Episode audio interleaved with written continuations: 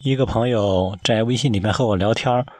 嗯，知道我是做教育，然后呢，他也是跟这相关的，然后说你知不知道一些比较大的教育公司？然后我当然知道，然后说那你将来想让你的公司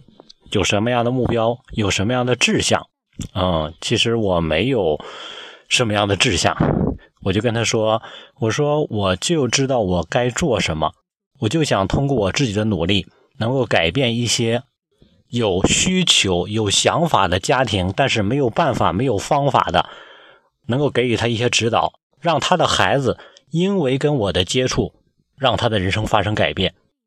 这就是我的目标，我要低头去做的事情，这也是我的责任，也是我的使命。所以我想起来，在很久以前，嗯，在一个群里边，都是做教育的一些校长。那个群后来很多人都已经嗯转行了，走掉了。原来那个群最多时候达到了七八百人，后来很多人都消失了。然后后来我也退出了。然后当时在聊的时候说：“你将来的目标是什么？”我说：“我的目标就是让所有的培训机构全都消失。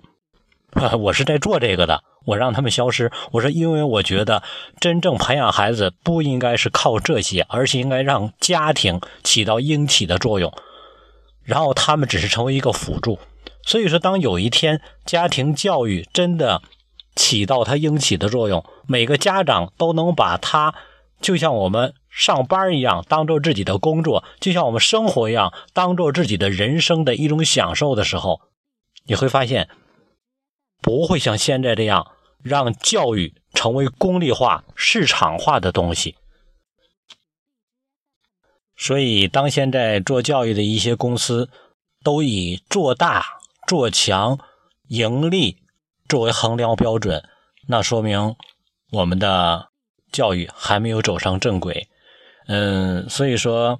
我一直做事情的时候有自己的一些想法。我一直在想，做事情有个格局。什么叫格局？很多人总在盯着身边人去再去竞争。当一个行业都要消失的时候，你跟同行的竞争还有意义吗？这就叫目光的短浅。所以说，当我们在做一些机构在做教育的时候，我们总在想着别人会怎么样，我针对满足孩子怎么样，从来不想着孩子进入社会他能够走上什么样的路。所以说，我们总在盯着提高多少分数，我们总在想着能够给孩子从孩子身上收多少钱。那么这不是在做教育，其实能够赚钱的行业比教育多得多，也容易得多。教育应该是有一种情怀的，所以说我就在想，如果我们住在贫民窟，我们跟邻居比攀比比富有意义吗？既然在贫民窟，就证明我们都是差不多的，所以说没有任何意义。行业也是一样。所以说，不要盯着你身边的人，否则你没有办法取得你自己的突破。这也就是我对自己认知的定义的一个格局。其实，在进入教育之后，我就没有给自己定自己一定要在里边去盈利也好，或者把我的教育机构做多大，没有做这样的目标。我只是在做我能够影响的事情。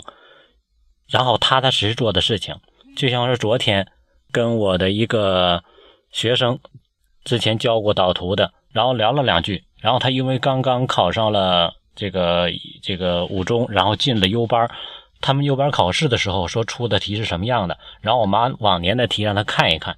然后他解答了几个题，我发现他的思维存在问题。然后我直接就跟他说，包括另一个孩子在我这块上过的导图的，我说你们俩明天过来，提前半个小时给你们做半个小时的思维的导图的一个复训课。我在想是什么？我的很多的东西我能掌握，我能了解的，是很多孩子在现阶段他所了解不到的。只要我能看到的，我能够知道如何给到孩子，而这样一个引导，今天上午半个小时的时间，直接给他们。做的一个框架性的一个设计，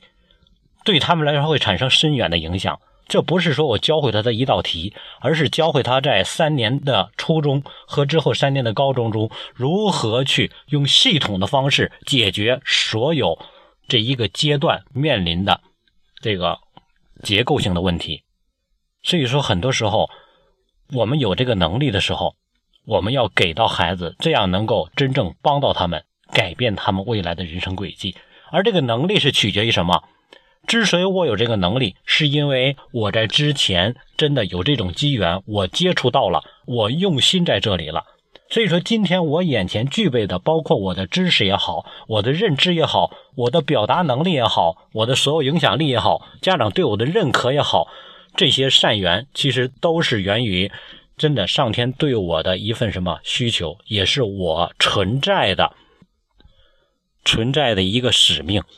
啊，人活着总要有自己的该做的事情，所以说做自己该做的事，不要去追风。追逐所有那些浮夸的东西，